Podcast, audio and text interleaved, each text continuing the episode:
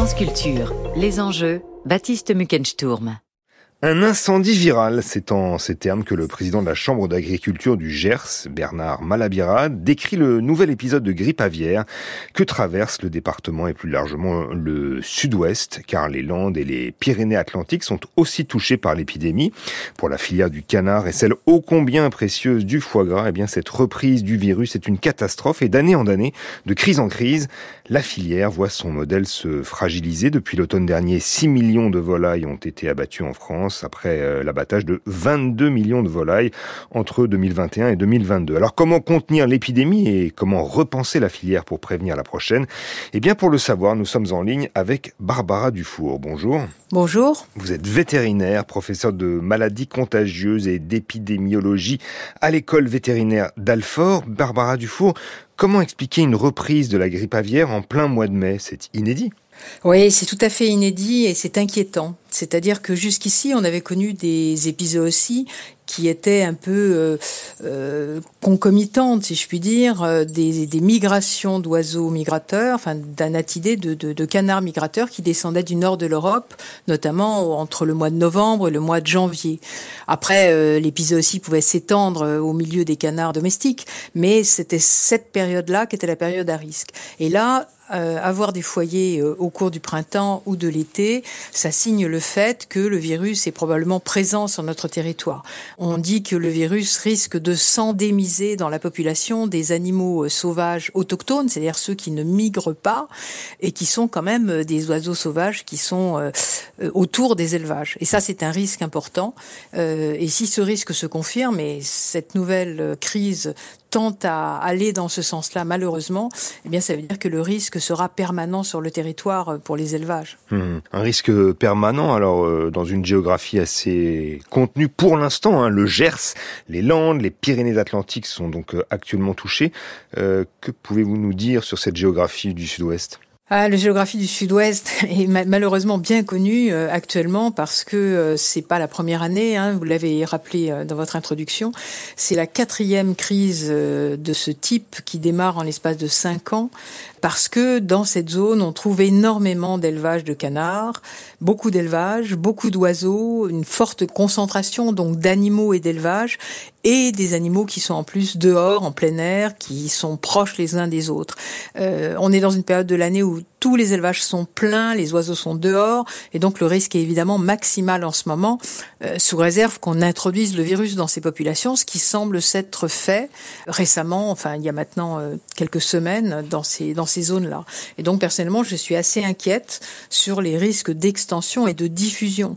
Aujourd'hui, on n'a encore encore rien, si je puis dire, pour lutter contre cet épisode aussi, euh, en dehors de faire des abattages à la fois des animaux infectés qui produisent énormément de virus et puis qui de toute façon sont euh, pour beaucoup d'entre eux condamnés, et puis des, ce qu'on appelle des abattages préventifs, c'est-à-dire faire un vide autour du virus, parce que ce virus est extrêmement contagieux et circule extrêmement rapidement.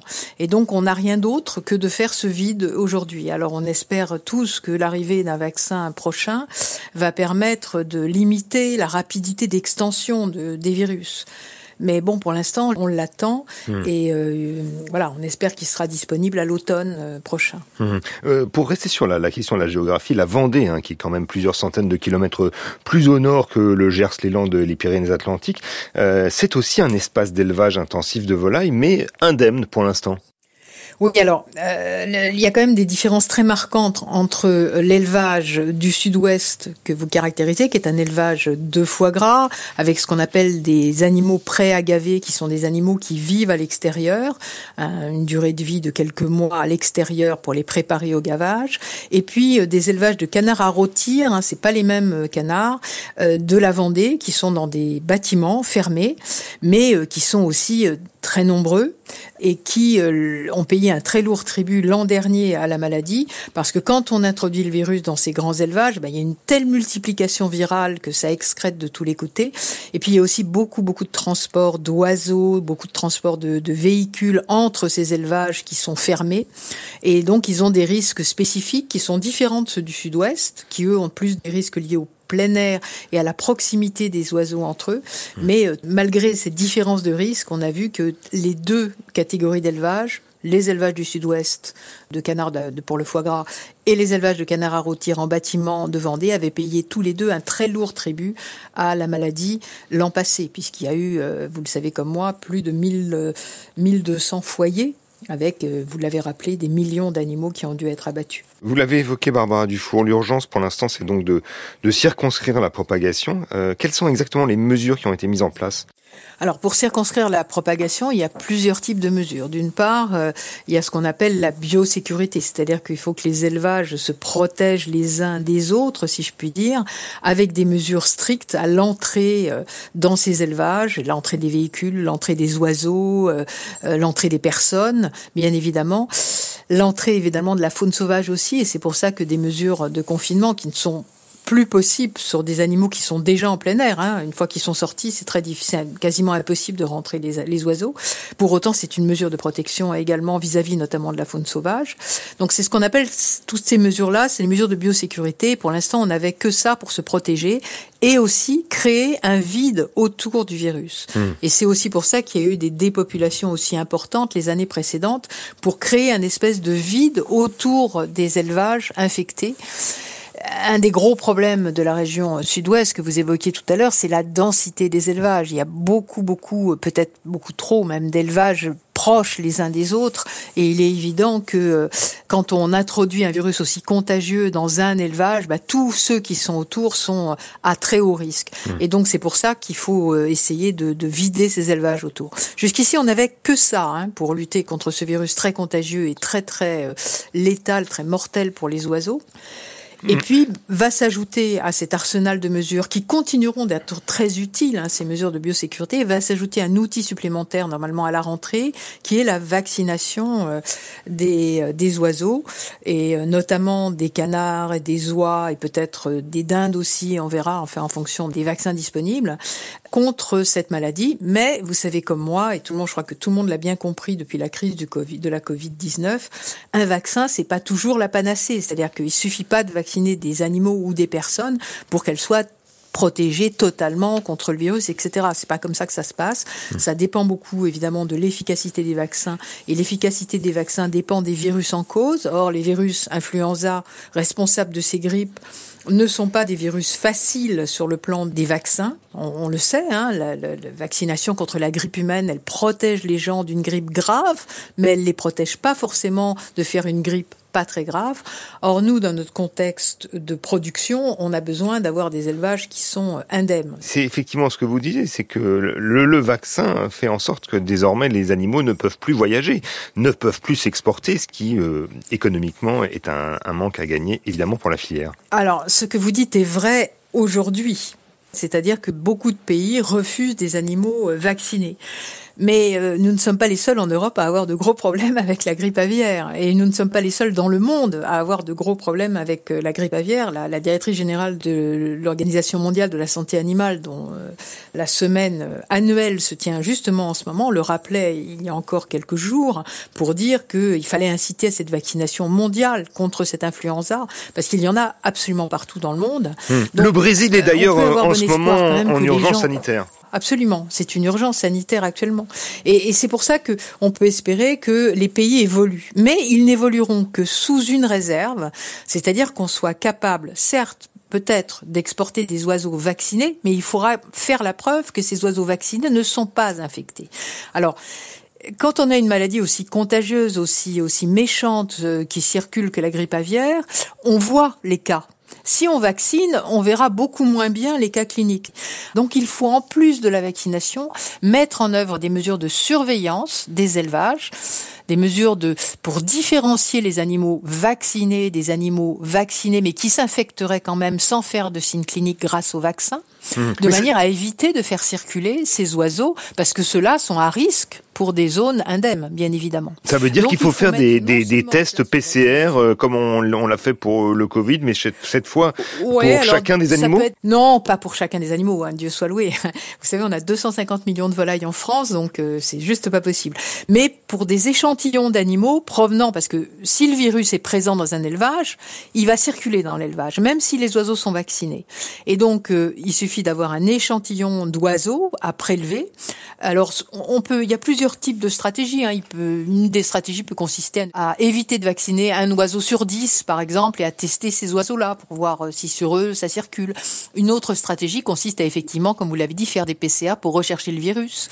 Il y a toute une série de stratégies, mais ce sont des mesures de surveillance indispensables et complémentaires du vaccin qu'il faut impérativement mettre en œuvre dans les élevages et qui évidemment augmente également le coût, hein, parce qu'il y a le coût de la vaccination, mais il y a le coût de la surveillance aussi, hmm. qui est nécessaire si on veut pouvoir continuer à vendre nos produits. Est-ce que une des mesures aussi euh, à prendre, euh, selon vous, euh, Barbara Dufour, ce serait de, de déconstruire d'une certaine manière la filière aviaire, qui est pour l'instant très segmentée autour des étapes de production? Les, les cantons, par exemple, viennent des pays de la Loire ou du Cantal. la circulation des bêtes en très grand nombre, c'est aussi problématique. Est-ce que ce serait pas l'occasion donc de désegmenter tout cela? Alors, je crois que dans les avis de l'ANSES en particulier, il a été souvent dit qu'il fallait déconcentrer. Et je crois que vous avez raison. Hein. Si, les épisodes aussi arrivent toujours au même endroit, c'est parce que c'est là qu'il y a des grosses concentrations d'oiseaux particulièrement réceptifs à ces virus que sont les canards. Et il est clair qu'il y a trop de canards proches euh, les uns des autres. Il y a trop d'élevage avec trop d'animaux dedans dans certaines zones. Donc il faut arriver d'une part à déconcentrer euh, les élevages et d'autre part effectivement à éviter les transports quand même sur des très grandes distances. Donc il faudrait plutôt des petits bassins de production pas trop dense, mais plus diversifié en France. On aurait moins de risques, évidemment, que là, dans notre région du Sud-Ouest, qui est chaque fois impactée par le virus, et voire dans nos régions de Pays de Loire aussi, qui l'ont été quand même euh, très fortement l'an dernier, et euh, qui euh, risquent de l'être encore peut-être cette année. Hein. Donc, trop de concentration, d'élevage, trop d'animaux et trop de circuits entre les oiseaux. C'est sûr qu'il faudrait peut-être aussi déspécialiser un tout petit peu la production euh, pour éviter tous ces transports qui sont quand même à très haut risque entre tous ces élevages dont certains sont infectés, oui. Mmh. Mais déconcentrer, ça veut dire aussi euh, moins de producteurs, euh, donc économiquement des conséquences. Ben, ça veut dire moins de producteurs dans la même zone. ça veut dire que, je veux dire, pourquoi tous les producteurs, alors il y a une tradition de foie gras dans le sud-ouest, hein, évidemment, mais il y a trop de producteurs dans cette zone-là. On pourrait imaginer qu'il y a la production de foie gras ailleurs que dans le sud-ouest. C'est tout à fait possible. Si ça a été trop concentré, c'est parce qu'on a souhaité fabriquer du, du foie gras en trop grande quantité, selon vous? Alors, selon moi, on a souhaité fabriquer du foie gras euh, de manière euh, en grande quantité pour qu'il soit moins cher, pour que le consommateur utilise plus le foie gras. C'est ce qui s'est passé. Il vous, vous a pas échappé qu'il y a, il y a 30 ans, euh, le prix du foie gras était pas le même que maintenant. Et donc, on a, en multipliant les élevages, en augmentant la production, on a aussi baissé le prix à la production. Compte tenu des risques de production, il est clair que le foie gras devrait rester un, un, un produit certes un peu cher, mais un produit festif et pas être utilisé au quotidien. C'est un produit qui est compliqué à produire, il faut le produire dans de bonnes conditions, et pour l'instant, une chose est sûre, c'est que c'est trop concentré dans la zone du sud-ouest, c'est certain, ça, c'est certain.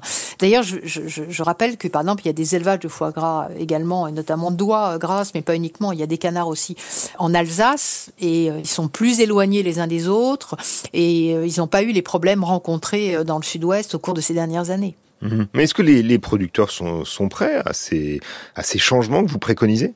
Ah ça c'est une bonne question, il faut la poser aux producteurs. Je pense que les producteurs ils, sont ils en peuvent plus de ces de ces crises et donc quelque part ça rend forcément raisonnable de voir euh, ce qui se passe. Hein. Et puis euh, l'État français n'en peut plus non plus. Enfin je rappelle que l'an dernier euh, la crise avec 1200 foyers a coûté extrêmement cher à l'État, hein, plusieurs centaines de millions d'euros. Donc parce que les, éleveurs c'est une catastrophe pour eux, mais ils sont tout de même indemnisés quand il y a des foyers. À quelle hauteur sont indemnisés justement les éleveurs? Alors l'indemnisation, euh, je ne vais pas vous donner des prix parce que je ne les connais pas précisément, mais ils sont indemnisés euh, sur la valeur réelle de leurs animaux et sur la valeur réelle de leurs produits. Donc il y a une estimation euh, du prix. C'est assez complexe, hein, ça discute avec les professionnels au plus haut niveau, mais il y a des, il y a des, on fait pas une expertise comme pour des, gros animaux. Il y a une expertise des animaux avant leur abattage. Bon là, on n'a pas pu le faire. D'abord, on été débordé par les foyers, et puis ensuite, j'allais dire que un canard de tel âge, on sait à peu près le prix que ça coûte. ils sont à peu près tous pareils. Donc il y a des y a, y a des grilles d'indemnisation qui correspondent au prix, au coût réel de l'animal. Donc les producteurs, certes, ont des pertes importantes. Certes, pour eux, c'est catastrophique de voir leurs animaux être abattus. Enfin, sur le plan psychologique, c'est très difficile et tout. Des fois, ils sont, ils sont indemnisés un peu tardivement, mais ils sont bien indemnisés globalement. Alors, une fois de plus, certains d'entre eux sont très bien indemnisés, pour d'autres, ça couvre pas toujours la, perte. Il y, a, il y, a, forcément des éleveurs qui s'y retrouvent pas. Mais quand même, la majorité des éleveurs s'y retrouvent bien au niveau des indemnisations de l'État. D'un autre côté, il faut, il faut à un moment donné euh, tirer des enseignements de ce qui s'est passé dans les cinq dernières années. Et ce qu'on voit, c'est que ça arrive toujours dans les mêmes zones et que, ben, à un moment donné, euh, il y a trop d'élevage, même si les éleveurs ont fait des efforts de biosécurité. D'abord, c'est compliqué la biosécurité dans ce type d'élevage. C'est vraiment compliqué, surtout quand il y a du plein air, etc. Et malgré ça, l'hyper-densité des élevages et des animaux fait que ça n'est pas parfaitement efficace. Hum, effectivement. Et je tiens à dire, pour compléter ça, que la vaccination, une fois en place, ne permettra pas, un, de s'abstraire des mesures de biosécurité, et deux, ça complétera le dispositif, mais ça le rendra pas parfaitement efficace non plus. Donc euh, la déconcentration reste une vraie question qu'il faut se poser, qu'on peut pas faire brutalement, hein, parce que les éleveurs du jour au lendemain peuvent pas arrêter de produire comme ça, mais qu'il faut vraiment raisonner sur plusieurs années euh, avec les professionnels. Hmm. En tout cas, en ce qui concerne euh, la vaccination que, que vous évoquiez, Barbara Dufour, eh bien, des vaccins euh, ont déjà été euh, testés hein, dès l'année 2022 dans le Sud-Ouest et ils seront donc sans doute inoculés à partir du mois de septembre prochain. Merci beaucoup, Barbara Dufour, d'avoir répondu à nos questions ce matin dans les enjeux territoriaux. Je rappelle que vous êtes vétérinaire, professeur de maladies contagieuses et d'épidémiologie à l'école vétérinaire d'Alfort.